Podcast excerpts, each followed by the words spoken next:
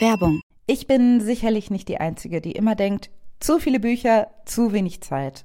Im Frühjahr sind schon wieder so tolle Titel erschienen, aber ich bin zu viel unterwegs, dass ich sie alle lesen kann. Weshalb ich Bookbeat so liebe.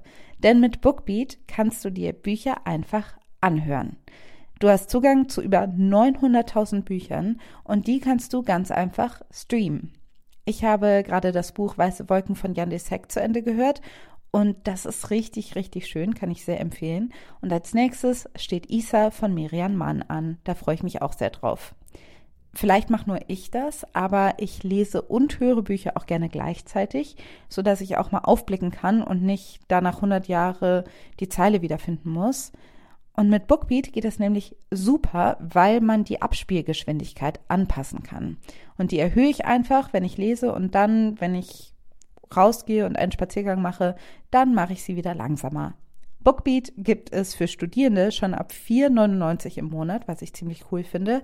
Aber vor allen Dingen haben wir jetzt den Hookup für euch, denn mit uns kannst du Bookbeat mit dem Promocode Feuer zwei Monate kostenlos testen. Alles, was ihr machen müsst, ist auf www.bookbeat.de slash Feuer zu gehen und euch da die App zu holen. Die Infos findet ihr aber auch wie immer in den Show Notes.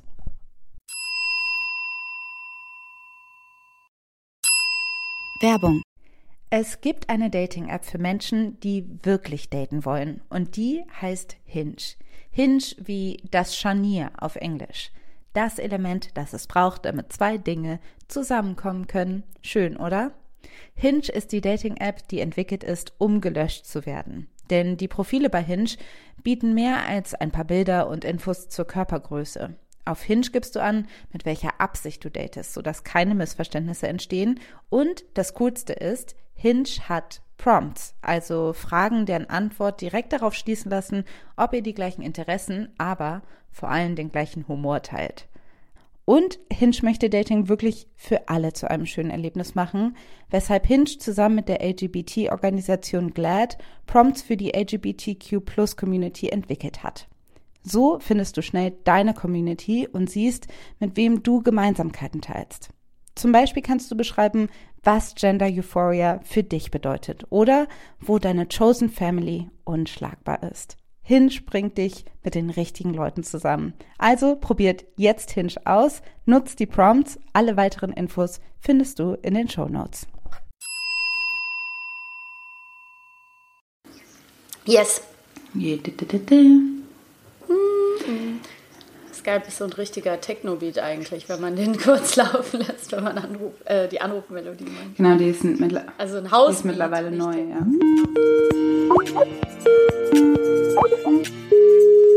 Hello.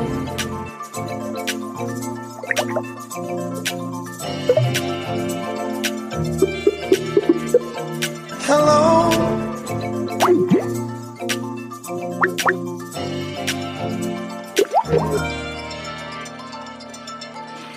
Hallo und herzlich willkommen zu Folge 29 von Feuer und Brot, dem Podcast von Maxi und Alice, zwei besten Freundinnen in zwei verschiedenen Städten. Wir begrüßen euch heute aus Berlin und Hamburg und ich begrüße dich. Hallo Maxi. Hallo, ich grüße dich. Na, das erste Mal aus meiner neuen Yay. Wohnung. Und hast du dich schon ein bisschen eingelebt? Äh, eingelebt auf jeden Fall, aber es gibt sehr viel zu tun und man, äh, ja, man hat das Gefühl, man wird nie fertig und es wird wahrscheinlich endlos dauern, aber es Ja. macht auch Spaß. Und ich bin gespannt, wie es jetzt klingt. Ich bin ein bisschen weiter weg vom Mikro und ich habe ein bisschen größeren Raum als sonst. Aber ich glaube, das wird ganz Ja, interessant. wir werden es sehen am Ende. äh, Also wir über die werden sehen, was dabei es auf jeden Fall rauskommt. gut. Das freut mich. Und wir haben uns ja am äh, Samstag noch gesehen, Alice. Genau, war das gestern, vorgestern? Nee, Die Zeit geht so vorgestern. schnell vorbei. ja. Ja, wir das kommen stimmt. eigentlich, äh, das war ein Highlight des Jahres, würde ich mal sagen. Mhm. Wir waren bei einem ganz tollen Panel, äh, organisiert von Hanam Kaur. Also sie ist letztendlich bekannt eigentlich aus ähm, als a bearded lady, das sagt sie selber über sich und ist Mhm. eine äh, body positive Aktivistin kommt aus London und die war zum Beispiel auch im Film Embrace zu sehen und ist halt dieses ähm, Londoner Mädchen, die einen Vollbart hat. Und ähm, Genau. sie hat ähm, zu einem Panel über Body Positivity eingeladen, hat uns eingeladen, voll cool. Und äh, dann durften Genau. wir mit ganz vielen äh, tollen Personen sprechen. Und es war unser erstes Panel gemeinsam mit äh, als Feuer und Brot und das war ganz großartig. Also, dass wir so einen tollen Einstieg hatten, da freue ich mich immer noch drüber. Ja, ich mich auch. Also man muss echt sagen, es ist, da ist wirklich so, so viel gut gelaufen. Und ähm, ich, du hast ja auch schon gesagt, wir dürfen uns da nicht drauf einstellen, dass, äh, falls wir nochmal irgendwo eingeladen werden, dass das immer alles so schön und liebevoll organisiert ist. Also es war wirklich toll. Äh, wer uns auf Instagram folgt, der hat sicher die ein oder andere Story gesehen. Die gibt's auch immer noch in den Highlights zu sehen. Ähm, genau, ich werde auch noch ein paar Fotos bei Facebook hochladen die nächst, in den nächsten Tagen. Aber ich fand es auch wirklich ganz toll und es war so äh, schön und ähm, inspirierend, die anderen Speakerinnen zu treffen auch und wie offen und ehrlich und berührend die gesprochen haben. Also es war wirklich so eine angenehme Runde und ähm, das hat in den Räumen von Lasch hier in Berlin äh, stattgefunden die sich da aber auch wirklich nicht so in den Vordergrund gestellt haben, ähm, fand ich. Also es ging jetzt überhaupt nicht um irgendwelche Lush-Produkte, sondern es ging halt im Endeffekt um die Tour, auf der äh, Hanam sich gerade befindet. Und äh, ja, das Oberthema war halt Self-Love. Es hat mir total Spaß gemacht, diese verschiedenen Aspekte da auch äh, ähm, ja, so herauszuarbeiten gemeinsam mit den anderen. Und ich habe auf jeden Fall was gelernt und ich freue mich. Ähm, Hanam und ihr Team wird daraus auch eine Dokumentation machen, glaub, ja. glaube ich. Die wird es irgendwann gehen, geben. Und ähm, ja, sie hatte auch noch einen ganz tollen ähm, Partner, den Host und Moderator Richie Brave dabei den ich auch total äh, toll fand und er hat es so gut gemacht und hat äh, uns alle so sensibel und trotzdem äh, kraftvoll motiviert und eingestimmt, dass man sich einfach richtig wohlgefühlt Ja. hat. Das war ganz toll. Ja, fand ich auch. Also, äh, mehr davon, mehr davon. Das war wirklich schön. Also wir haben ja auch darüber gesprochen am Samstagabend. Äh, ja, das hat einem echt Hoffnung und Mut geschenkt. Man dachte, wenn mehr solche Menschen an mehr Orten der Welt zusammensitzen ähm, würden und vor allen Dingen gehört werden und äh, Platz bekommen, dann äh, zu sprechen und dass ihre Meinung äh, wertgeschätzt wird, dann, dann wäre schon echt Ja, viel gewonnen. aber die Formel ist ja auch ähnlich äh, oder, oder sehr ähm, vielsagend, ne? dass jemand wie Hanan das in die Hand nimmt und selber aussucht, was sie möchte und dann aber sich auch Leute sucht, die das möglich machen. Und ich glaube, so funktioniert es. Also deshalb glaube ich, muss man auch die Menschen, die sowas organisieren, muss man sehr gewählt aussuchen. Yay! Genau.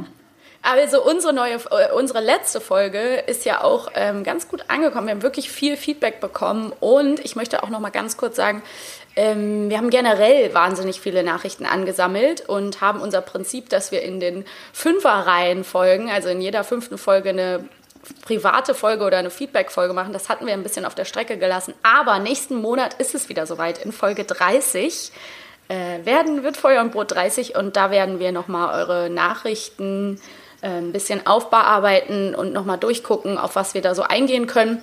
Wenn ihr uns also noch was Wichtiges mitteilen wollt, dann ist jetzt die Chance, das zu tun. Äh, weil ich bis nächsten Monat auf jeden Fall was zusammensammle. Aber heute sind wir erstmal 29. Ich freue mich schon. Ja, genau. Ähm, wir haben gemerkt, dass wir so eine Art dunkle Tirade machen. also eine dunkle Tirade ist noch was anderes, ist ein Begriff aus der Psychologie, aber ähm, Okay. diese Folge reiht sich eigentlich gut in unseren beiden vorigen Folgen ein.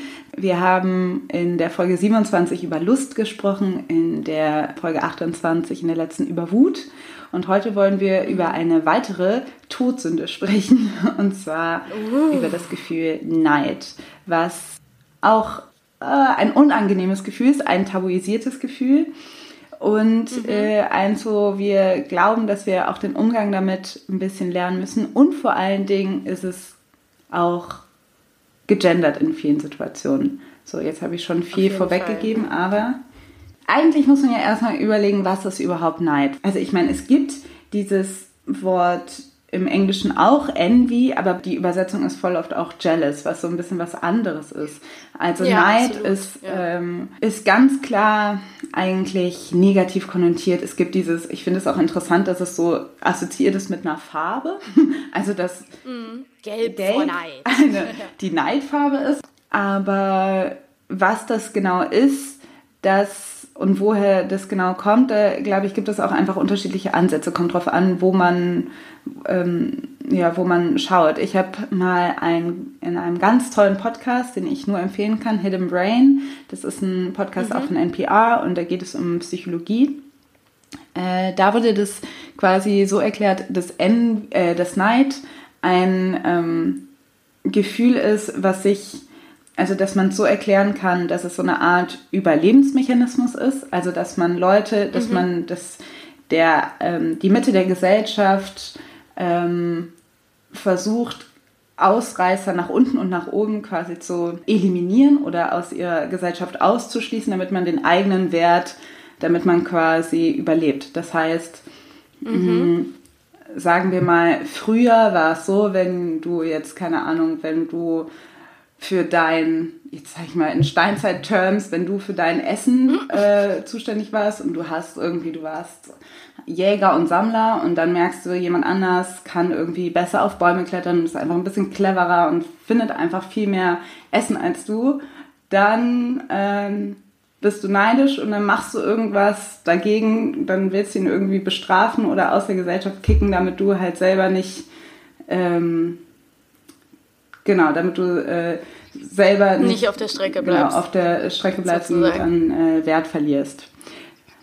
Aber könnte das nicht dann auch direkt schon auch als Ansporn sein? Also wenn du jemanden siehst, der dann auf Bäume klettern kann, dass du dann selber sagst, äh, ich will aber äh, auch auf Bäume klettern und eher dann anfängst auch zu klettern? Und ja, das kann natürlich auch sein. Das ist, glaube ich, individuell, charakterlich äh, die Frage, was man damit macht. Aber das ähm, ja, das ist eh generell die Frage, was man okay. mit Neid macht.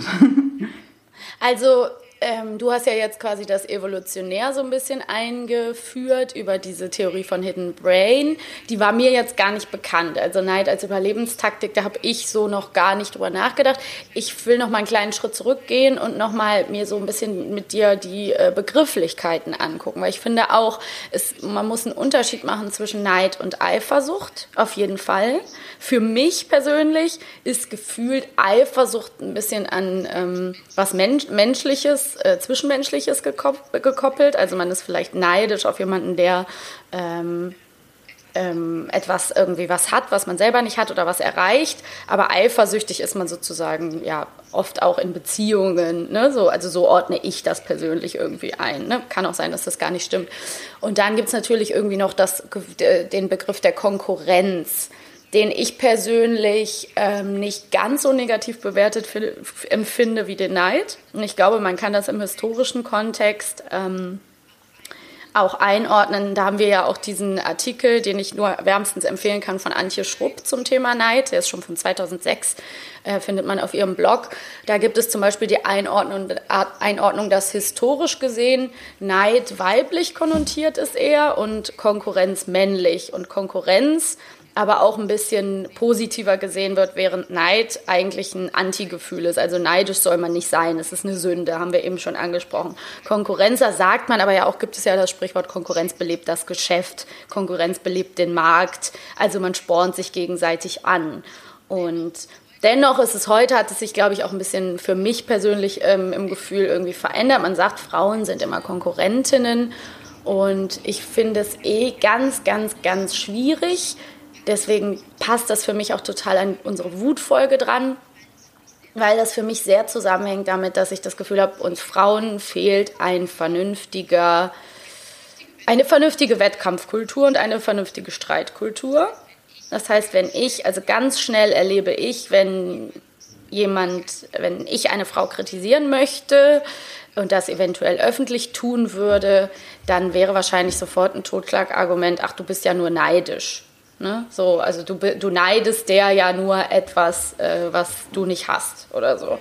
Oder du bist neidisch auf die Jugend der anderen Person oder neidisch auf die Schönheit. Also es wird immer ganz schnell auch wieder dazu benutzt, um die kritisierende Frau abzuwerten und herabzuwürdigen, oder? Ja, ich glaube, also ich finde schon, ich möchte auf verschiedene Punkte eingehen. Zum einen finde mhm. ich ja, äh, du hast total recht, in der deutschen Sprache wird zwischen Neid und Eifersucht unterschieden. Und ich finde, Eifersucht ist ja so ein interessantes Wort, also auch die Wortgenese, weil das ist ja das, was mhm. du am Anfang angesprochen hast, kann Neid einen nicht dazu bewegen, ähm, sich mehr anzustrengen und so weiter. Aber das ist ja eigentlich das, was Eifersucht zumindest im Wort sagt, ne? dass man möchte, man ja, eifert, man ist süchtig nach Eifern. Also man wird auf einmal, will man weiter, will man irgendwie mehr machen. Es ist irgendwie stimmt. so eine, mhm. ähm, äh, das, deshalb finde ich das Wort Eifersucht so ein interessant, eigentlich einfach so ein schlaues Wort.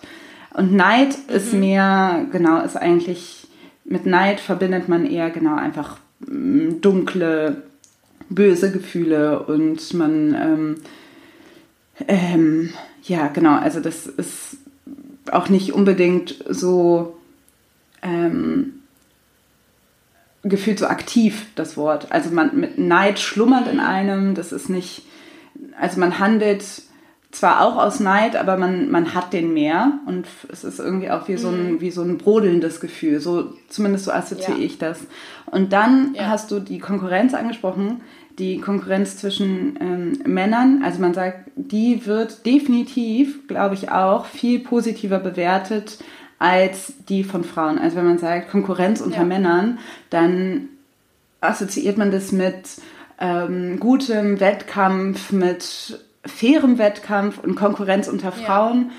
assoziiert man mit unfairen, fiesen, ähm, Intrigen, Intrigen, Intrigen, genau, dass man ja. irgendwie, ja. weil also Konkurrenz unter Frauen, das ist äh, auf jeden Fall fies und Konkurrenz unter Männern, das ist irgendwie sportlich. Und das kommt auch nicht von ungefähr, weil du ja auch schon meintest, es ist, äh, weil Frauen, wenn sie Konkurrent sind, dann hat man eben nicht das Bild von gegeneinander antreten in einem fairen Rahmen, so wie das Männer vielleicht im Sport machen. Also es ist nicht so, als ob Frauen mhm. nicht, als ob es keine Frauen gibt, die Sport machen, aber das hat man einfach nicht so auf dem Schirm, weil es einfach auch nicht in unserer Gesellschaft so reflektiert und angesehen wird.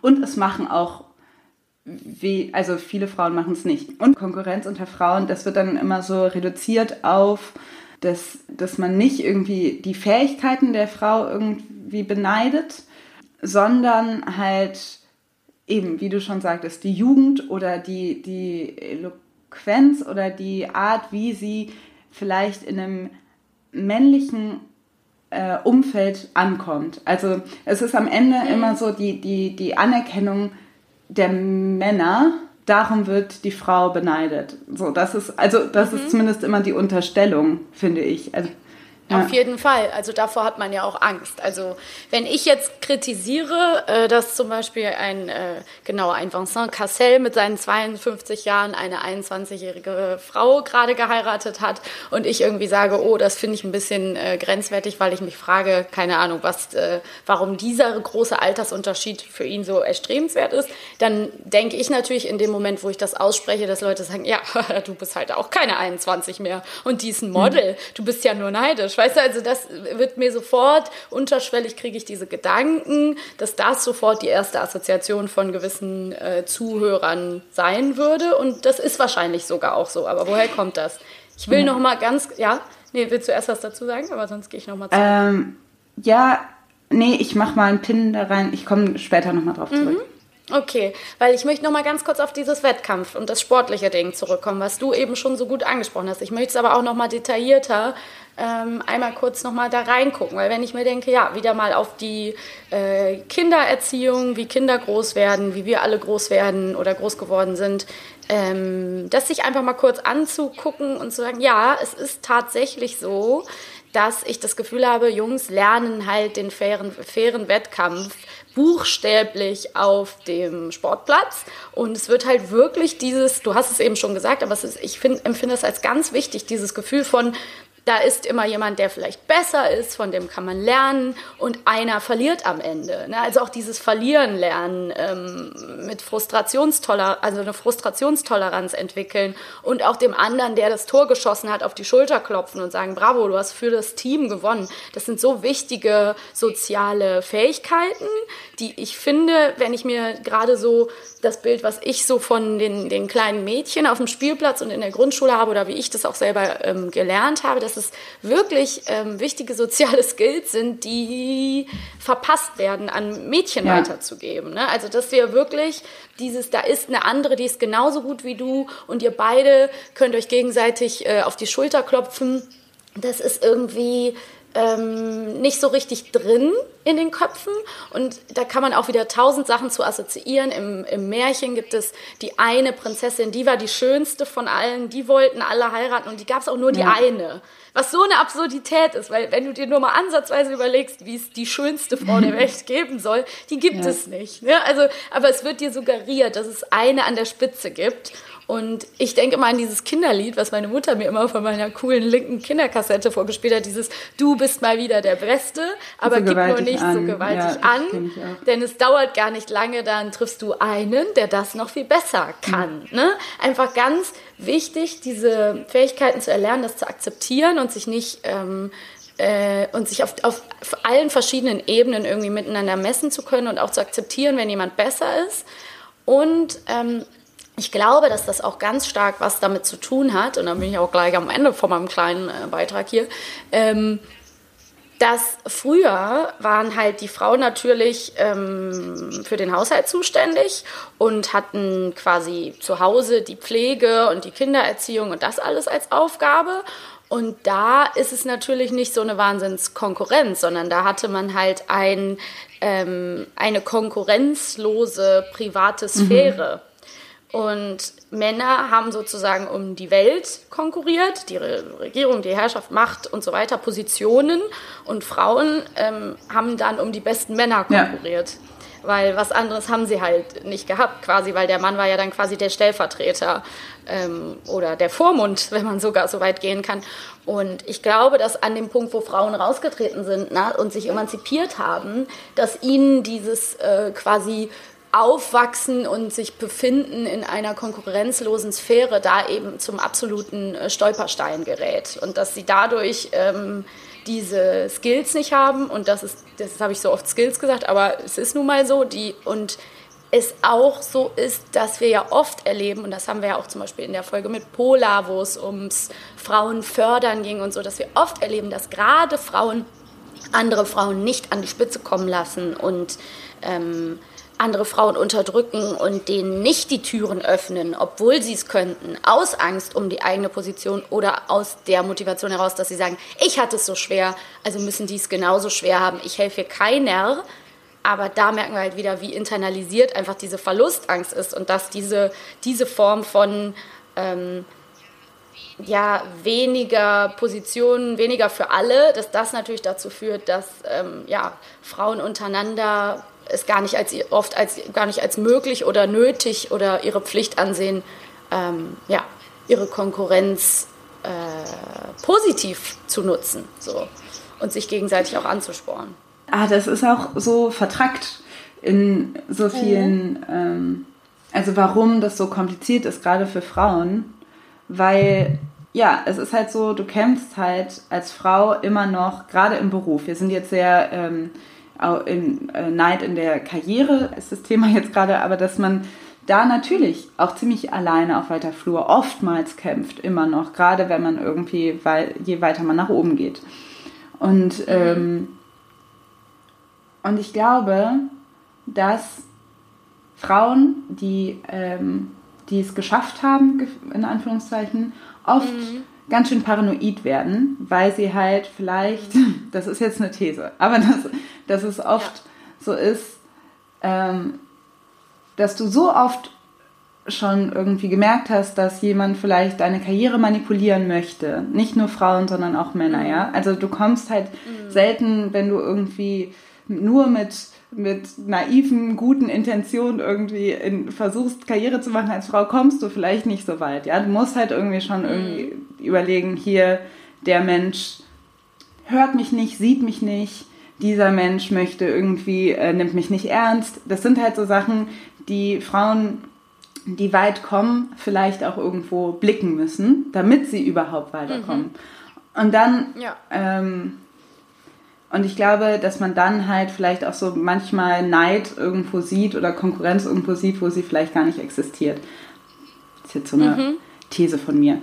Aber also was halt auch so ätzend ist, ist ja auch die Frage, ne, das ist ja dann auch eine Frage von Kapitalismus und Leistungsgesellschaft insgesamt, dass das natürlich die, die, dieses Gefühl von Neid, von Konkurrenz total gefördert wird in unserer Gesellschaft und total ähm, als, als ähm, Zutat für eine erfolgreiche, für eine erfolgreiche, leistungsfähige Gesellschaft gesehen wird. Ne? Wettkampf beflügelt das Geschäft, und macht uns alle zu besseren Personen. Wir werden schon immer verglichen, wir kriegen Noten, wir, kriegen, wir werden andauernd bewertet. Ja, und dadurch, dass es einfach als Status quo so gesehen wird, dass man da irgendwie mit umgehen lernen muss.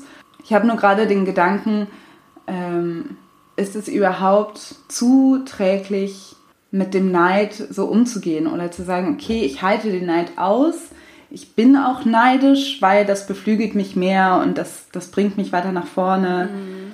Ähm, ich finde nur einen fairen und guten Umgang damit, also einen wettkampffähigen Umgang damit. Also ist es überhaupt mhm. gut, sich den Umgang mit Neid so anzugewöhnen? Ist ähm, eine gute Frage. Ich, Spoiler, ich kann dir schon mal sagen, ich bin ja nicht so der größte Fan von mhm. Neid. Ne? Also ich finde es einfach wirklich nicht so toll. Ich sage auch noch mal nachher dazu, was wenn wir über unseren eigenen Umgang reden damit. Ich würde aber jetzt auch noch mal an der Stelle noch mal ganz klar ähm, weil du auch gesagt hast, wir haben jetzt sehr über Karriere gesprochen, dann nochmal Neid und Konkurrenz nochmal ein bisschen trennen. Mhm. Ne? Also nochmal jetzt wieder so sagen, okay, wir haben jetzt viel über, über wie das auf der Arbeit ist oder in, in Positionen. Da würde ich schon sagen, da kenne ich das zum Beispiel von mir selber, dass eine gewisse ähm, ein gewisser Ansporn, ein gewisser Ehrgeiz dadurch entsteht, wenn ich sehe, oh, andere haben das und das geschafft oder eine Kollegin von mir hat eine ganz tolle Rolle gesprochen. Dann denke ich, boah, ich streng mich beim nächsten Casting äh, richtig an, weil ich will, äh, ähm, ich will jetzt auch noch mal eine große Rolle sprechen. Ich, aber auch der Witz, ich kann mich ja nur bedingt anstrengen, weil letztendlich geht es halt dann bei mir zum Beispiel um die Stimme, was einfach ein Kriterium ist, da kann man nur begrenzt was mhm. machen. Ne? Aber dennoch habe ich schon erlebt, dass ich zum Beispiel einen gewissen Ehrgeiz dadurch bekomme, wenn ich sehe, was andere erreicht haben. Und ich denke, boah, ich möchte auch sowas erreichen, ich möchte auch dahin. Ne? Also so ein bisschen diesen Ansporn spüre ich manchmal. Ich würde aber dann fast sagen, dass es kein richtiger Neid ist, weil ähm, oder so wie wir Neid definieren. Da müssen wir den Begriff Neid dann uns auch nochmal, den müssen wir den mal in die Hand nehmen, drehen und wenden und sagen, gibt es denn keinen positiveren Begriff im Deutschen für dieses Gefühl? Weil ich finde, Neid ist für mich äh, gleichgesetzt mit Missgunst. Mhm. Ne? Also du willst dem anderen das gleichzeitig wegnehmen oder der anderen. Du willst sagen, ich, die hat das, was ich habe und ich will der das mhm. wegnehmen. Und das zum Beispiel empfinde ich bei einem gesunden Maß an äh, Ehrgeiz oder Ansporn dann gar nicht den Punkt, ne? sondern dass man sagt, ich will einfach auch dasselbe erreichen oder sowas erreichen, das finde ich toll.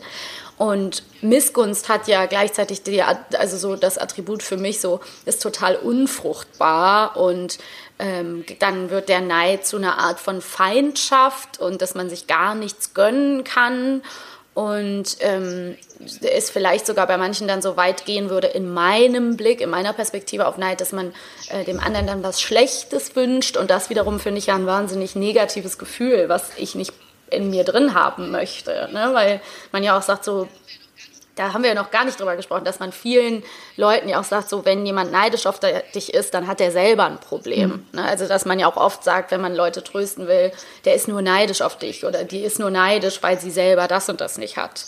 Und ähm, man müsste doch eigentlich, genau das, was du eben gesagt hast, irgendwie vielleicht eine positivere Besetzung mit einem anderen Wort vielleicht finden und sagen, Neid ist vielleicht Begehren einer Sache und es ist auch okay, Sachen zu begehren. Ne? Also dürfen Frauen auch sagen, ich begehre etwas, was du hast und es vielleicht sogar zu formulieren.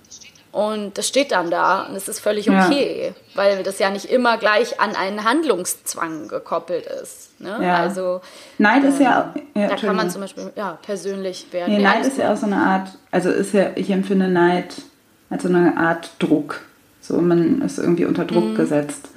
Ähm, und ich finde auch, Antje Schrupp hat ja auch geschrieben, und das finde ich ja, das finde ich äh, sehr hilfreich, dass es zwei Ansätze geben kann, wie man Neid sieht. Und das eine ist, dass man sagt, äh, sie ähm, teilt das einen rechts oder links. Und die rechte Art, mit Neid umzugehen, ist, dass quasi alles ja Gott gegeben ist und alles ist ja so, wie es sein soll. Und dass ähm, äh, Dinge zu ändern, liegt ganz allein bei dir. Das heißt, äh, Neid ist ein unnötiges Gefühl.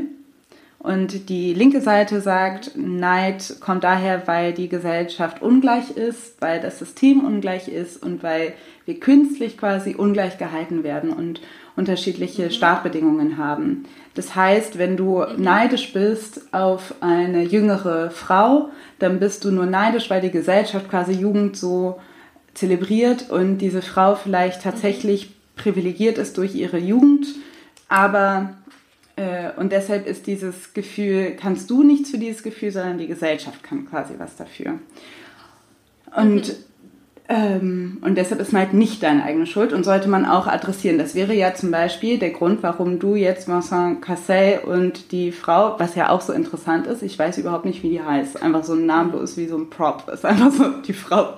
Ich weiß, dass die Tina Okay, Kuna das ist gut. ich Aber ist auf jeden Fall nicht so von Interesse, Instagram wer diese. Frau überhaupt ist, sondern sie ist auf jeden Fall einfach nur an Vincent Cassels Seite. Aber das ist ja der Grund, warum du das kritisierst. Ist halt, weil das eigentlich ein gesellschaftliches Bild abgibt für, die, für das Vincent Cassel quasi jetzt ähm, gefeiert wird. Der ist mit seiner Freundin oder seiner Frau auf irgendwelchen Magazincovern und man fragt sich, warum ist gerade das jetzt so zelebriert und warum sucht sich ein 50-jähriger Mensch eine äh, Anfang 20-jährige Frau?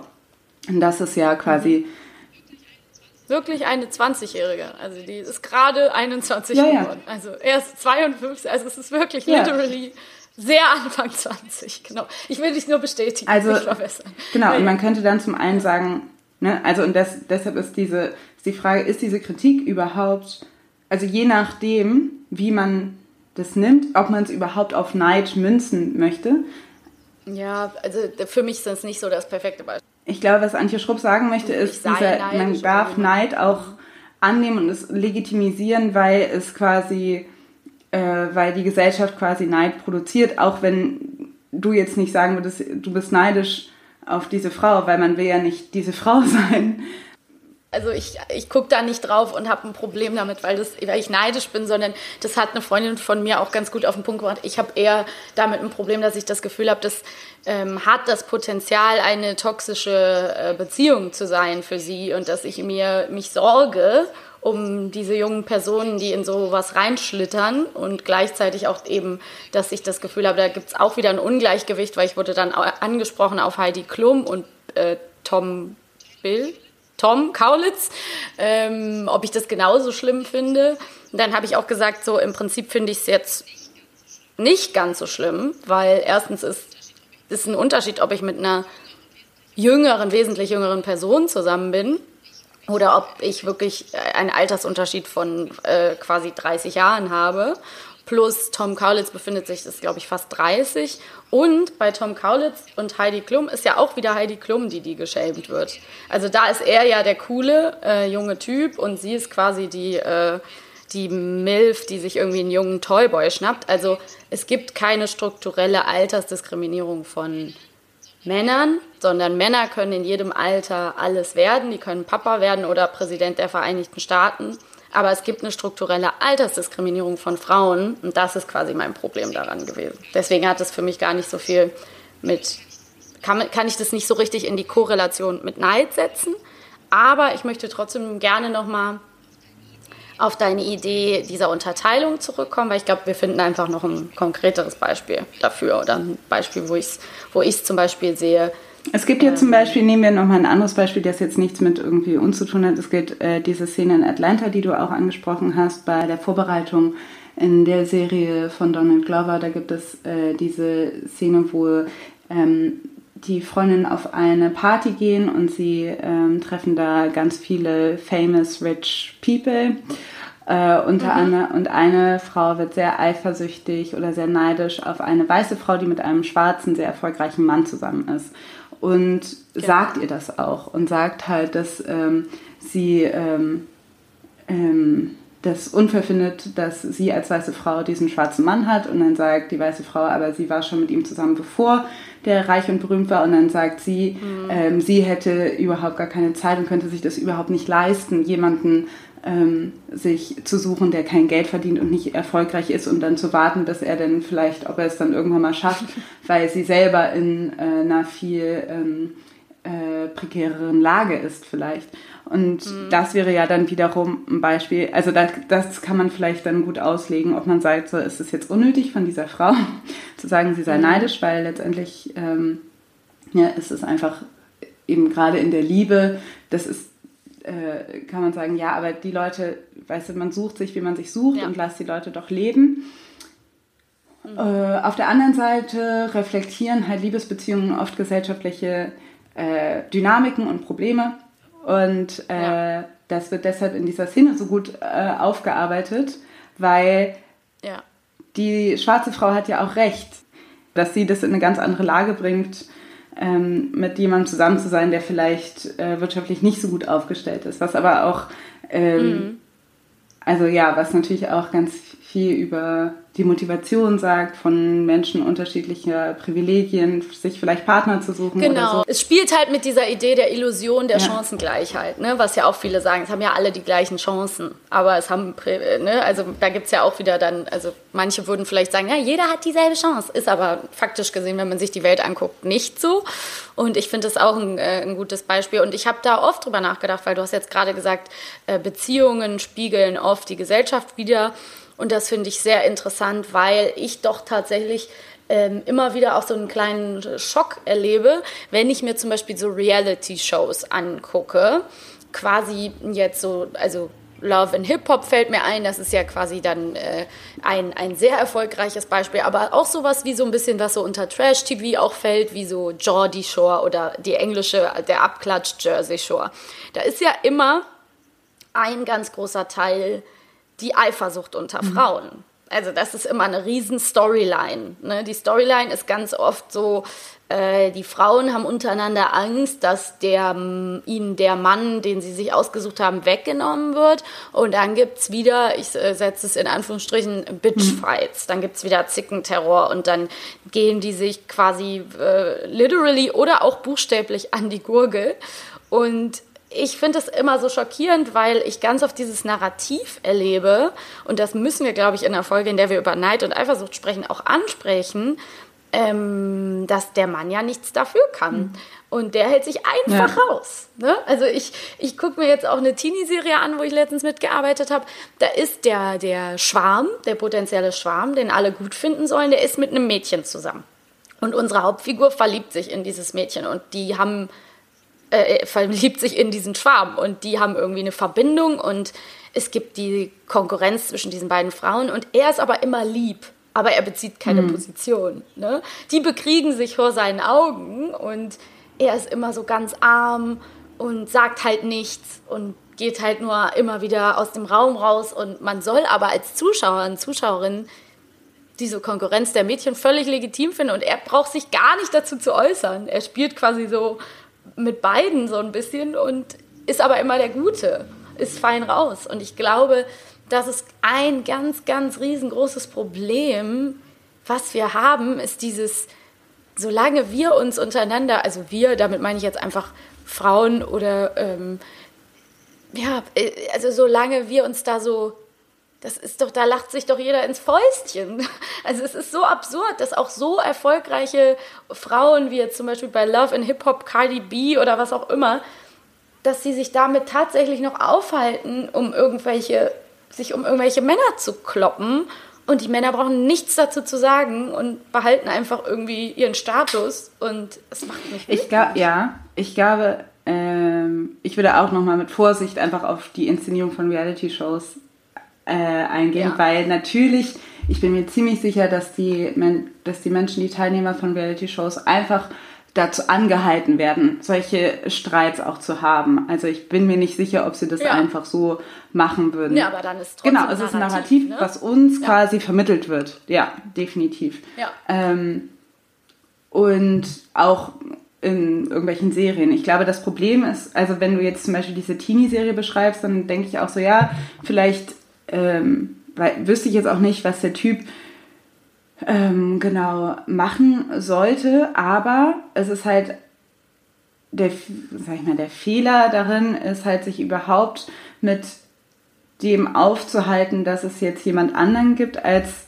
sich vielleicht an den Typen wenden und zu fragen, warum beziehst du halt keine Ja. Position. Also die Verantwortung bei der anderen Frau, bei der Konkurrenz zu suchen, obwohl es ja eigentlich eine, um eine Beziehung zwischen jemand, dem Schwarm und dem Mädchen geht jeweils, ne?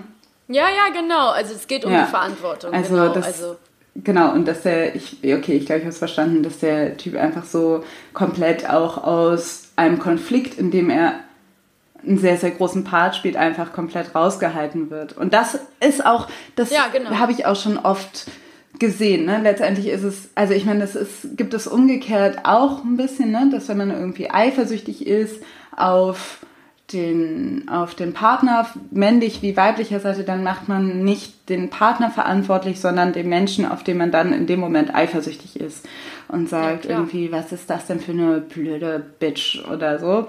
Männer machen aber auch, würden dann vielleicht auch irgendwie sagen, ich schlag den Typen, weil der macht meine Freundin an oder so. klar, über männliche Eifersucht haben wir jetzt Genau, die sich natürlich ja. auch irgendwie gerade, finde ich, sehr in der Fragilität und der großen Angst der Ablehnung von Männern oft zeigt. So eine crazy Eifersucht. Aber das ist jetzt Mhm. Ja. ein anderes Thema. Also als ob das irgendwas bringen würde, diesen Konflikt mit dieser anderen Frau auszutragen. Weil naja, gar nicht. es genau. geht ja überhaupt nicht um diese andere Frau. Also es, oder zumindest muss man dann den Partner fragen, was er denn, warum er jetzt irgendwie Interesse an einer anderen Frau hat und was da das der Grund ist. Ja, also in, in einer Serie, die dann leider sofort zu Ende wäre und deswegen wird sie wahrscheinlich nicht so erzählt, würde natürlich das Mädchen zu der umschwärmten Person hingehen und sagen, hey, warum sendest du mir solche Signale? Ich habe das Gefühl, da ist was zwischen uns, aber liege ich richtig oder liege ich falsch? Weil du bist doch vergeben. Und dann würden sie ein Gespräch führen und er oder sie müsste Position beziehen und sagen, okay, ich empfinde was für dich, aber ich weiß nicht. Und dann kann man weiter gucken. Aber das passiert halt nicht, sondern es geht halt los mit Intrigen und ähm, Zickenkriegen und äh, sich möglichst äh, in die Pfanne hauen und ähm, dann geht es wieder ganz, ganz, ganz viel ums Äußere der Frauen. Und wir haben jetzt noch gar nicht, wir haben diesen Punkt, wo wir noch mal so ein bisschen persönlich darüber reden wollten, den haben wir so ein bisschen übersprungen. Ähm, ich erinnere mich schon, dass das in unserer Teenagerzeit wahnsinnig wichtig war, wer von den Jungs hübsch gefunden wurde und wer gut gefunden wurde und dass wir auch wahnsinnig bewertet wurden und selber bewertet haben. Und vielleicht gehört es so ein bisschen dazu, kann man jetzt, wenn man es ein bisschen verharmlosen möchte, sich dazu sich einzuordnen, aber andererseits empfinde ich das als wahnsinnig grausam. Und ich weiß auch, dass mir, wenn ich Neid empfunden habe in meinem Leben oder ähm, auch heute noch sage, boah, das ist eine Person, die, der, die hat was, was ich auch gerne hätte, dass, also, was halt natürlich wahnsinnig damit zusammenhängt, ist Vergleichen. Ständiges Vergleichen. ne? Also für mich geht das eigentlich gar nicht so richtig auseinander und dass ich da auch wahnsinnig gelitten habe irgendwie. Also dass ich, wenn ich immer dachte, ich muss irgendwie eine der Besten sein, ich muss auch äh, super gut ankommen und ich muss am besten ankommen oder wenn ich es eben nicht tue, dann irgendwie anders punkten und ähm, die Aufmerksamkeit und die Gunst von Jungs, die war einfach eine krasse Währung, in, zumindest in meinen Augen. Ähm, war sie ganz sicherlich. Also definitiv will ich, also ich kann mich dem auch nicht entziehen. Vielleicht, aber ich muss schon sagen, dass ich glaube ich, dass mich das sehr viel später getroffen hat, weil ich, äh, la- also weil ich glaube ich lange nicht das Gefühl hatte, irgendeine Aufmerksamkeit von Jungs zu bekommen. Also das kam erst, sage ich mal, mit so 16, 15, 16.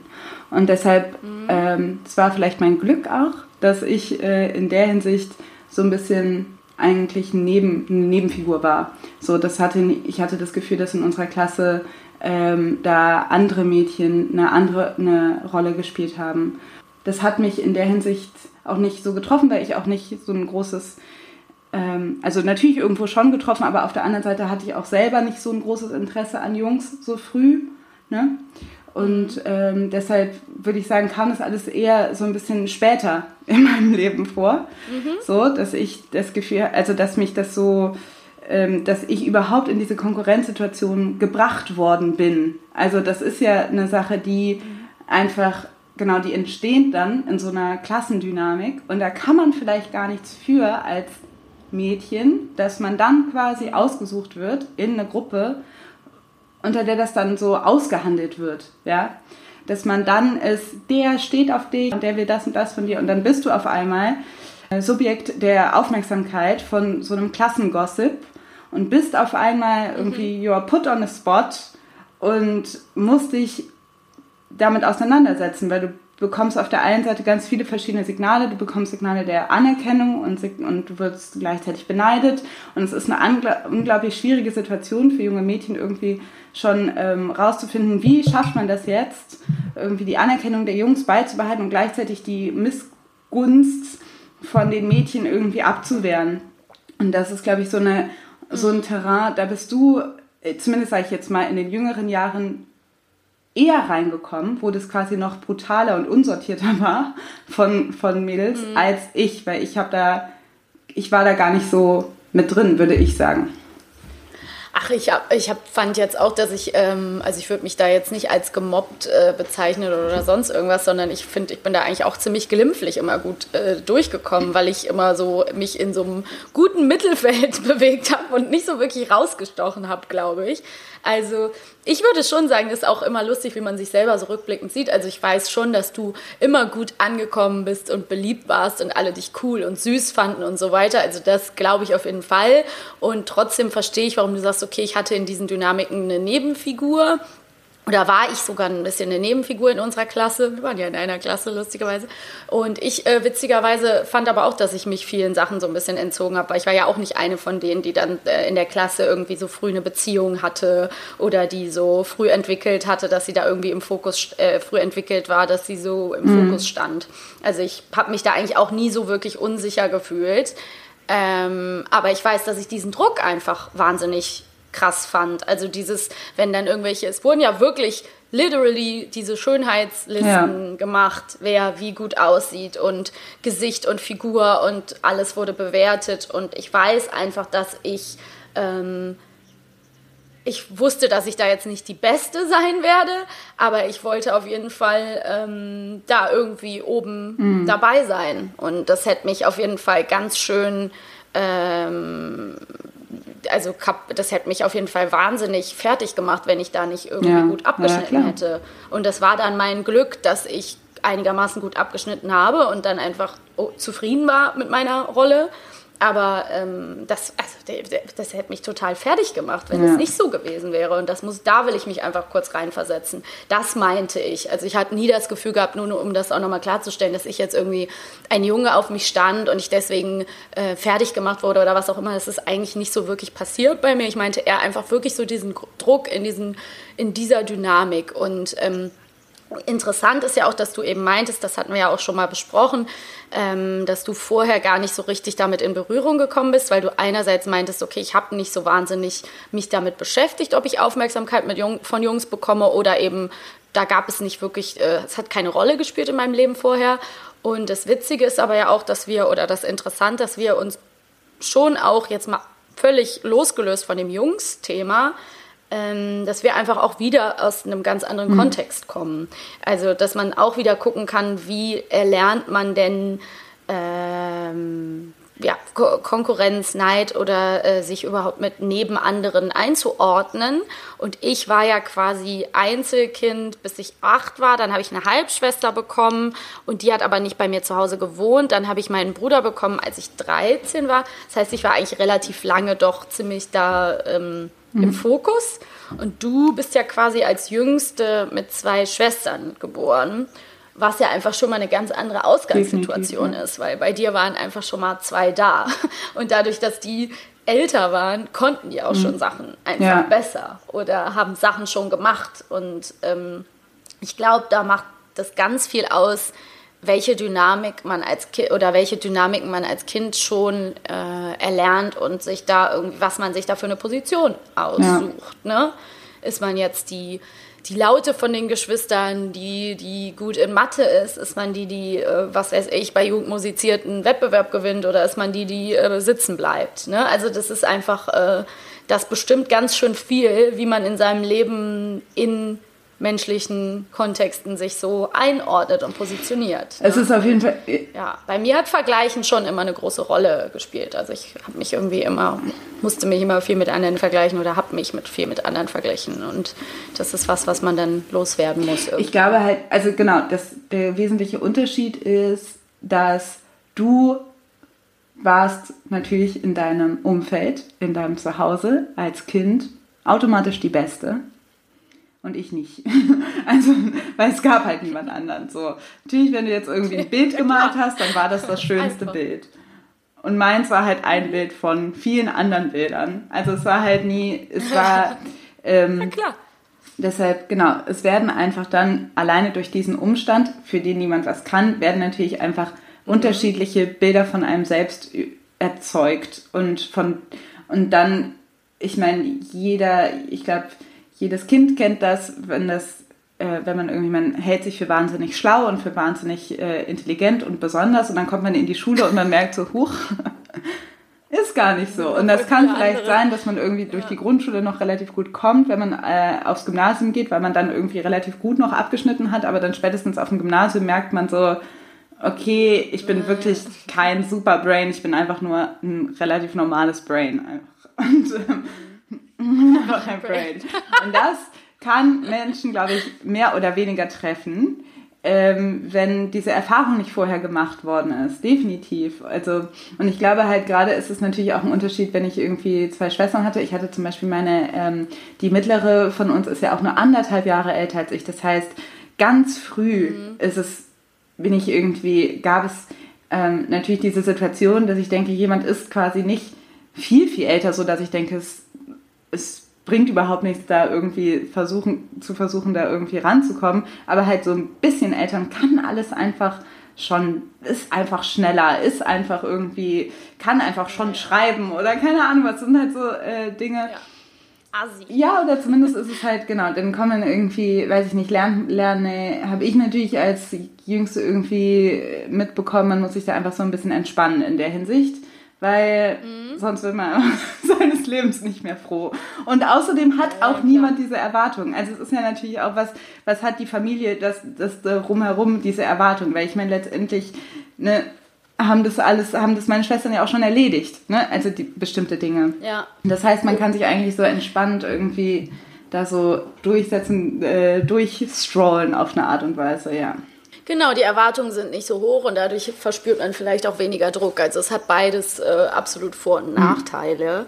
Ähm, ich finde interessant noch mal ganz kurz äh, einmal noch mal anzusprechen, dass ich ja auch finde, noch mal, wenn man selber neidisch ist ne, und man selber Neid empfindet, dann ist es ja mittlerweile so, dass, und die, zum Beispiel dieser äh, Meinung, der würde ich mich auch zuzählen, und ich will das jetzt einfach mal gerade auch kritisch beleuchten, ob das so richtig ist, dass ja irgendwie so ein bisschen die Meinung auch ist, Neid ist nicht gesund und Neid ist äh, therapie, therapierbar. Mhm. Also so, äh, dass du zum Beispiel äh, das Gefühl hast, ähm, ja, wenn, wenn du jetzt beneidet wirst, dann hast du das Gefühl, das ist bei der anderen Person was, was nicht ganz in Ordnung ist, wo die einen Mangel hat. Ne? Also wo man denkt so, ja, okay, dann solltest du dafür sorgen, dass du an einen besseren Platz kommst mit dir selber. Ähm, und das, dafür müsstest du eine Therapie machen. Und dass man zum Beispiel, als ich, ich habe jetzt eben diese Reality-Shows angesprochen, vielleicht mixe ich da auch gerade was zusammen, was nicht zusammen geht, aber müssen wir nochmal, wenn wir den politisch-gesellschaftlichen Aspekt nochmal in Korrelation setzen, ähm, wenn zum Beispiel diese, diese Frauen sich alle um, um die Männer kloppen in diesen Serien, dann entsteht, könnte man ja auch die Theorie haben, das entsteht aus dem Mangel an Vätern und Mangel an ähm, Männern, die zu Hause bei ihrer Familie sind, zum Teil in gewissen Gesellschaftsschichten. Und dass dann daraus sozusagen Issues entstehen, Daddy-Issues zum Beispiel bei Frauen und Männern. Und dadurch sind, äh, gibt es so eine Art Männermangel. Und kann man das, muss man das irgendwie bei den Leuten psychisch, psychologisch angehen? Ist das ein psychologischer Aspekt? Diese Frage stelle ich jetzt gerade mal. Ist das so ein, weißt du, was ich meine? Ja.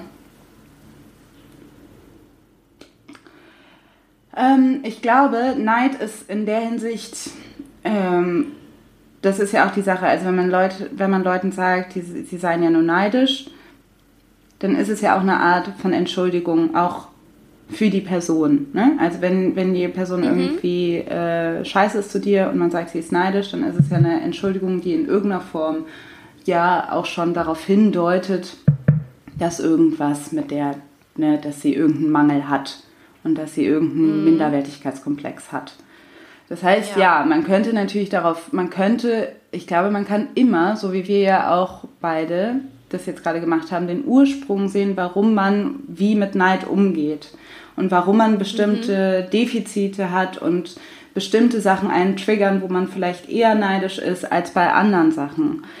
Und mhm. ähm, genau, also das, und natürlich gibt es auch, sage ich mal, gesamtstrukturelle ähm, Probleme, haben einen größeren, sage ich mal, weiteren Effekt darauf, welche Neidmuster quasi auftauchen. So dass Frauen, also mhm. deshalb sind Frauen öfter ähm, neidisch auf Schönheit anderer Frauen vielleicht als Männer, so gesehen, weil das auch äh, mehr mhm. wertgeschätzt wird bei Frauen. Genau, eine Währung. Ähm, und genau. diese, ähm, also von daher würde ich sagen, ja, das kann man in irgendeiner Form therapieren oder reflektieren. Ich glaube, Neid, mit Neid umzugehen ähm, oder, oder Neid zu eliminieren, ist, kann man definitiv auch mit, wenn man sich bestimmte, wenn man sich gerade Gesellschaftstheorien äh, anliest, wenn man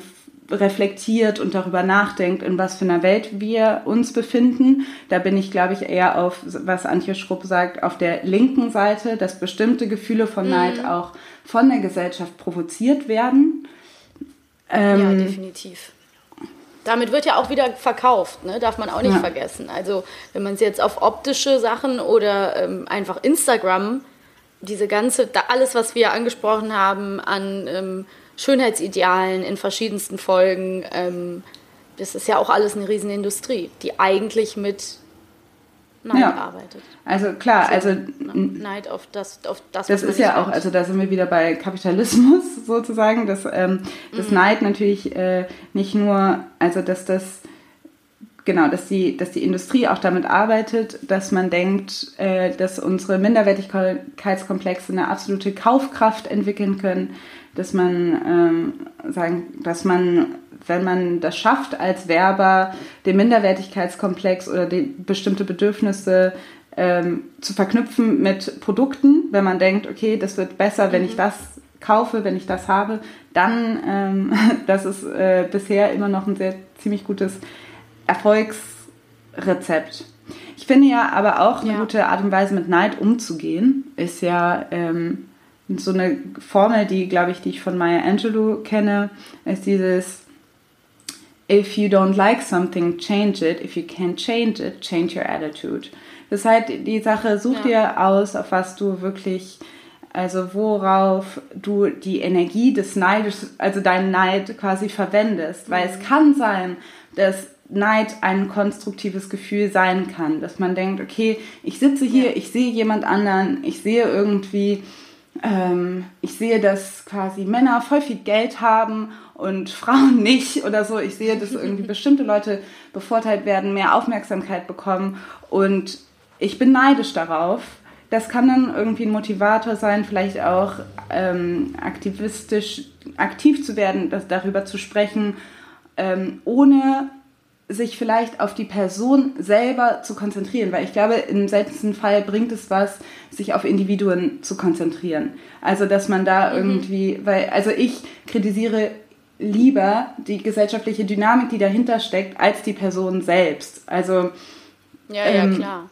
Das stimmt, das ist schlau. Weil, genau, weil am Ende kann, kann diese Person nichts dafür, heißt aber nicht, dass man, oder am Ende ist es die, ne, bringt es was, würde es jetzt was bringen, wenn zum Beispiel Vincent Cossel sich jetzt wieder scheiden lassen würde? Hätte man dann nee. gewonnen? Also das ist eher, also dann, ich ja, weiß ganz genau, dass du das nicht, als, dass du nicht neidisch bist darauf. Ich sag nur, dass es, mhm. dass man, sollten Leute neidisch darauf sein, sollten Leute Neid empfinden, mhm. ist es, ist es vielleicht auch ein legitimer Neid. Also das will ich einfach nur sagen, aber dann nicht. Ähm, ja, ja aber es, man muss halt rausfinden, warum. Hilft es einem, wenn das dann umgesetzt ja. wird? Also genau das, was ich eben gesagt habe mit Missgunst. Hilft es dir wirklich, wenn die andere Person das dann ja. nicht mehr hat? Oder willst du vielleicht daran arbeiten, dass du selber, wenn das jetzt dein, dein Ziel ist, dir dann mehr leisten kannst oder was auch immer? Aber generell, da haben wir natürlich alle nicht die gleichen Chancen. Ich finde es einen guten Ansatz, jetzt nochmal zu sagen, ähm, was, wie gehe ich selber mit Neid um, was kann ich tun? Es kann, kann es ein Ansporn sein, und es ist auch immer die Frage, die stelle ich jetzt dir auch nochmal und uns, ähm, ob man das der anderen Person sagen muss oder ob man das verbalisieren muss oder nicht. Ich hatte mal das Erlebnis, dass eine Person mir zugetragen hat, ähm, dass sie neidisch auf mich ist und mir damit was Gutes tun wollte und gesagt hat, ich, ich habe mal die Erfahrung gemacht, dass äh, ich neide, dass eine Frau immer blöd zu mir war und dann ist sie zu mir gekommen und hat gesagt, ich war immer neidisch auf dich und deswegen war ich so blöd zu dir und dann gab es so einen äh, Friedensschließmoment und die beiden haben sich wiedergefunden und dann war das auf einmal so eine Erklärung.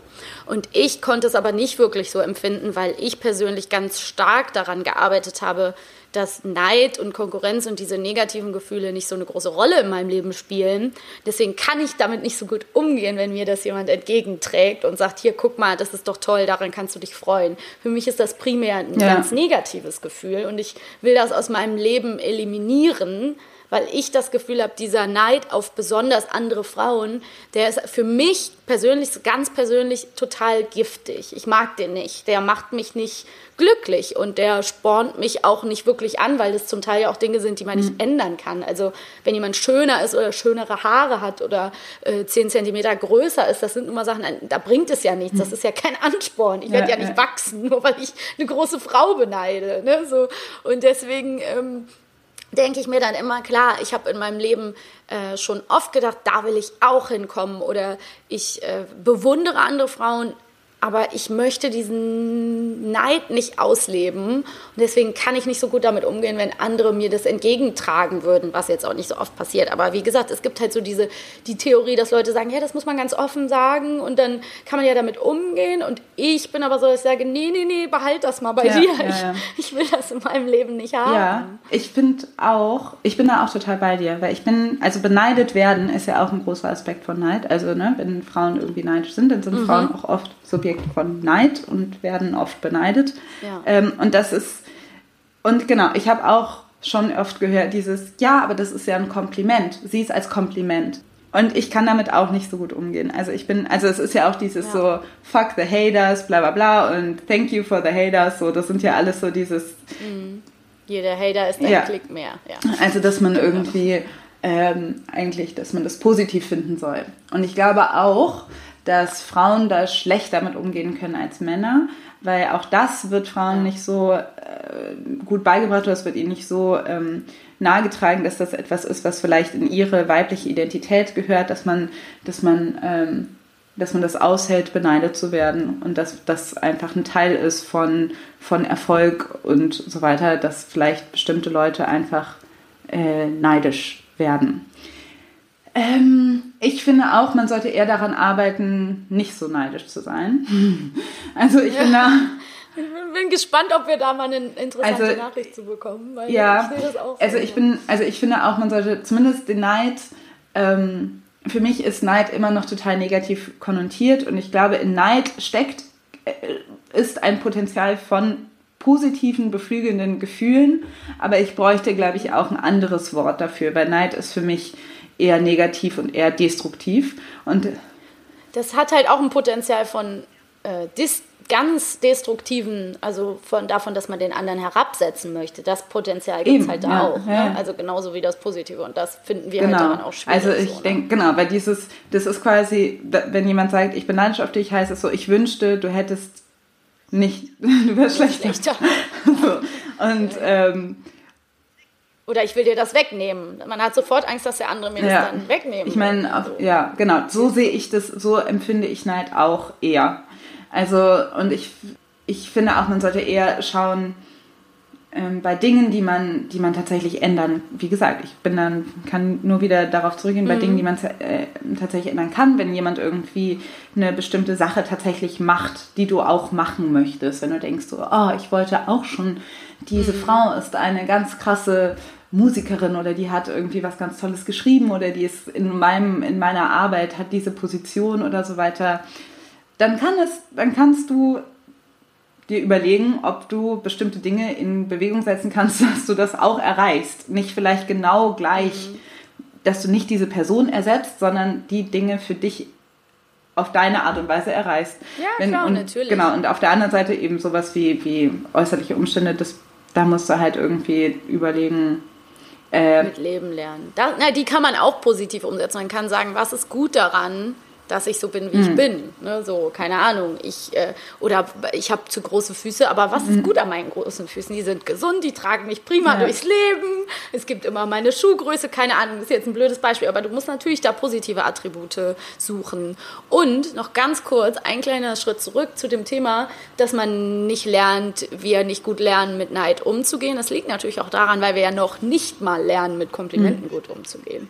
Ne, also wenn man sagt, Neid ist ein Kompliment, dann müsste man dafür ja schon mal gelernt haben, mit einem ehrlichen Kompliment, Kompliment umgehen zu können. Also ich sag nur mal ganz blöd, jemand sagt äh, dir, oh, du siehst heute aber gut aus und du antwortest, ah, danke. Dann ist es ja schon, also ich meine, klingt jetzt nicht so schlimm, aber ähm, dann würde man halt sagen, ja, finde ich auch. das würde man nicht sagen, aber wenn man es denkt, darf man es eigentlich nicht sagen, weil dann ist es schon Ja. wieder zu viel. Ne? Also ich sage mal so, eigentlich ist die, äh, ich sag mal das englische Wort Coping-Strategie, das, also die Vermeidungsstrategie davon eingebildet zu wirken oder zu selbstbewusst, was ja bei Frauen immer eine Gefahr ist, sich selber runterzumachen. Also wer eigentlich, man kennt ja diesen Sketch so, äh, du siehst aber gut aus, nein, du siehst gut aus, nein, du siehst viel besser aus, nein, du siehst viel besser aus. Und eigentlich hassen sich alle, weißt du, das ist so dieses Ja. Frauenklischee.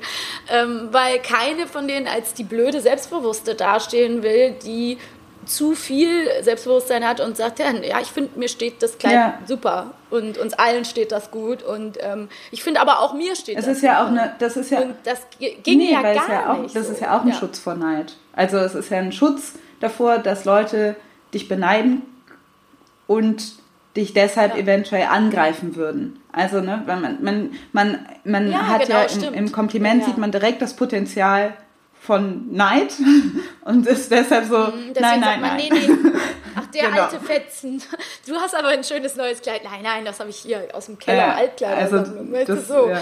Und äh, das ist schon, also mich nervt das auch sehr, sehr, sehr stark, weil wenn ich das auch bei Kolleginnen erlebe, wie sie sich selber klein machen und wenn ich sage, das hast du toll gemacht.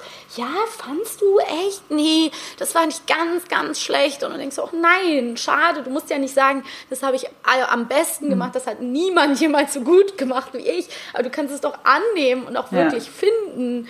Und es ist auf jeden Fall, äh, ja, es ist eine blöde Angewohnheit, sich immer selber schlecht zu machen. Und ich bin da auch echt nicht frei Nee. davon. Also ich kann auch noch lange nicht, wenn irgendjemand sagt, oh, das war toll, dann sage ich, nee, oder das steht dir aber gut. Echt, das fand ich heute Morgen noch schrecklich, da fand ich mich noch furchtbar oder so. Also das, das muss Ja, man echt üben. definitiv, weil man ja auch, also ich bin auch überhaupt nicht frei davon, aber weil wir ja auch alle die Erfahrung gemacht haben, sofort abgestraft zu werden, wenn man ein gewisses Selbstbewusstsein hat. Also Ja, ja, in den jeden Fall. Phasen, ich weiß das noch, also oder ich weiß, dass, dass in den Phasen, wo ich irgendwie so ein, wo ich das Gefühl hatte, ich bin selbstbewusst, habe ich immer Kritik bekommen. Dann hieß es immer so, du bist hochnäsig, du bist besserwisserisch, du bist bla bla. Das sind halt immer so Sachen wie, dass man, also da, da wird man schon auf jeden Fall direkt wieder herabgesetzt in der Hinsicht. Würde ich. Also auf jeden Fall immer und wenn du dich raustraust ne, mit irgendwas, was du machst, dann sowieso. Ne? Also ich habe das auch Zeit meines Lebens äh, erlebt, dadurch, dass ich irgendwie so kommunikativ bin und auch äh, viel dann immer, keine Ahnung, auch im Mittelpunkt gestanden habe durch, durch meine Arbeit und keine Ahnung. Ich habe ja schon als Teenie und Kind meine Arbeit bin ich ja schon nachgegangen und so und dann wie oft mir das dann irgendwie als äh, ja, die ist ja ganz mhm. eingebildet oder so ausgelegt wurde. Ne? Ist ja ganz klar. Also es wird weniger ähm, oder ist viel weniger geworden weil wir jetzt erwachsen sind und die Leute anders mit einem umgehen, man sich selber auch nochmal irgendwie reflektiert hat. Keine mhm. Ahnung, das ist auch wieder eine komplette, würde wieder eine komplette Folge dauern, das zu analysieren, aber ähm, ich, ich ne, um nochmal zu sagen, wie gehe ich mit Neid um. Ich finde es wichtig an der Stelle, du hast eben nochmal angesprochen, dass man das positiv ummünzen kann und sagen kann, wie erreiche ich das? Law of Attraction, wie komme ich dahin, wo ich hin möchte? Wie kann ich sowas ähnliches machen, weil das finde ich einfach ganz toll. Ähm, oder eben auch zu sagen, ähm, was daran begehre ich eigentlich wirklich? Muss ich das der Person ab, ne, wegnehmen wollen oder kann ich auch sagen, ich will das einfach auch haben? Aber ich finde schon auch wichtig zu sagen, Neid ist eben ein normales Gefühl. Und wenn ich mal einen Tag habe, wo ich mir, sag ich mal, irgendein Profil angucke von einer Frau, die ich ganz toll finde, und ich selber sehe aus wie ein Lappen mhm. auf zwei Beinen, dann ähm, ist es auch okay, das mal einen Tag einfach ja. zu haben ne, ohne dann auch direkt wieder in Aktionismus verfallen zu müssen. Also genauso wie alle anderen negativen Gefühle, wir hatten es jetzt mit Body Positivity, man muss sich nicht jeden Tag total mhm. toll finden. Genauso finde ich es auch okay zu sagen, man hat auch vielleicht mal einen Tag, wo man sich selber scheiße findet und nicht stolz auf sich ist und dann einfach mal dieses Gefühl ja. einfach mal stecken lassen und gar nichts damit machen, weil es geht ja. auch wieder vorbei.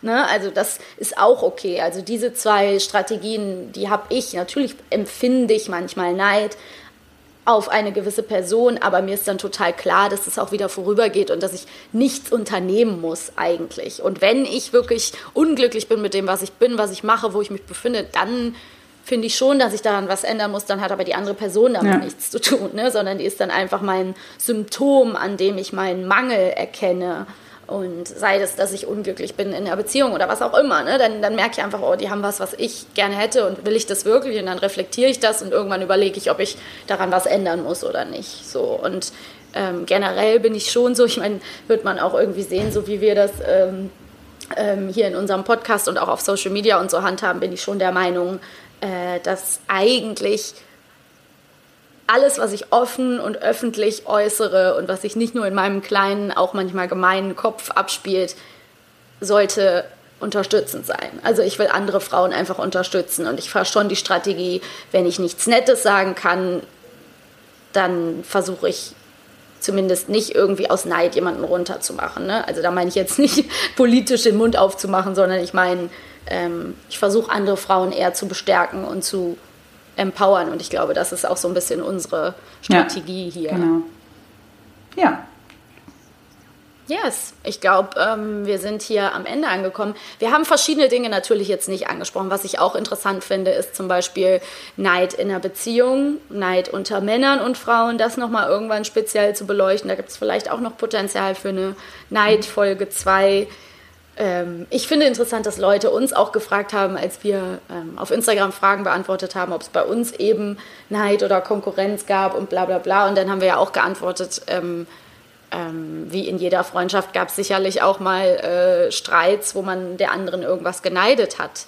Ähm, fällt mir jetzt nichts mhm. mehr konkret ein, aber ähm, das kann man eigentlich nur wieder sich fragen, muss es bei Frauen immer um Konkurrenz und äh, ähm, Rivalitäten gehen oder kann man auch ganz ehrlich sich gegenseitig ja. supporten?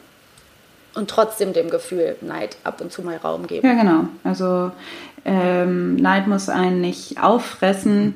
So, es gibt auch einen, einen gesunden Ort, wo das halt vorkommt, genauso wie jedes andere Gefühl. Ähm, und ne, die Dosis macht das Gift, sage ich mal. Ähm, ja, und ich würde auch sagen, jetzt haben wir schon viel, also wir haben auch schon viel angesprochen, deshalb würde ich sagen, das ist jetzt eine runde Folge und das genau, aber schreibt uns gerne äh, eure Gedanken zum Thema Neid. Wir freuen uns und bitte habt Geduld mit uns, ähm, wenn wir nicht sofort darauf antworten, aber wir lesen das alles. Also wir, das kommt auf jeden Fall bei uns ja. an.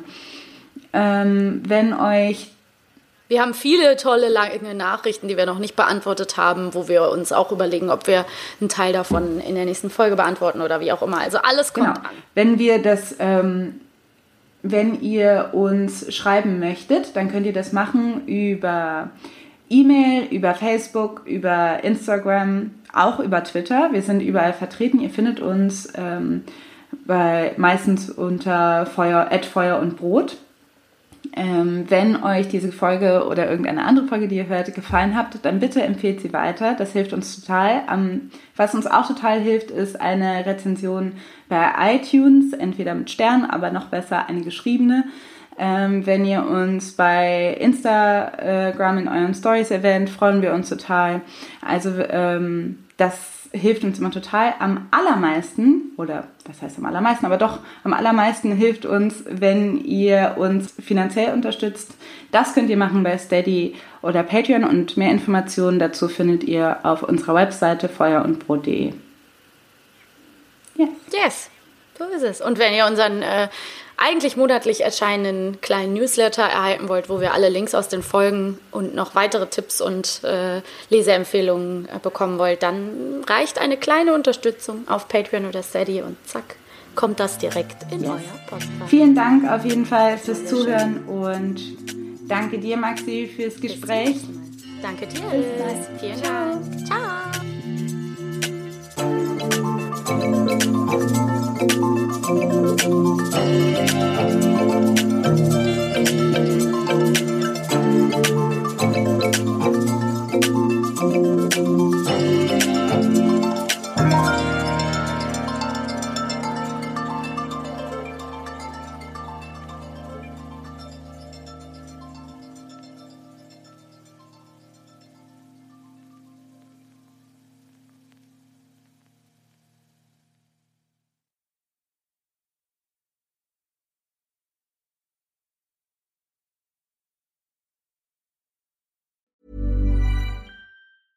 Hey, it's Danny Pellegrino from Everything Iconic. Ready to upgrade your style game without blowing your budget? Check out Quince. They've got all the good stuff shirts and polos, activewear, and fine leather goods, all at 50 to 80% less than other high end brands. And the best part? They're all about safe, ethical, and responsible manufacturing. Get that luxury vibe without the luxury price tag. Hit up quince.com slash upgrade for free shipping and 365 day returns on your next order. That's quince.com slash upgrade.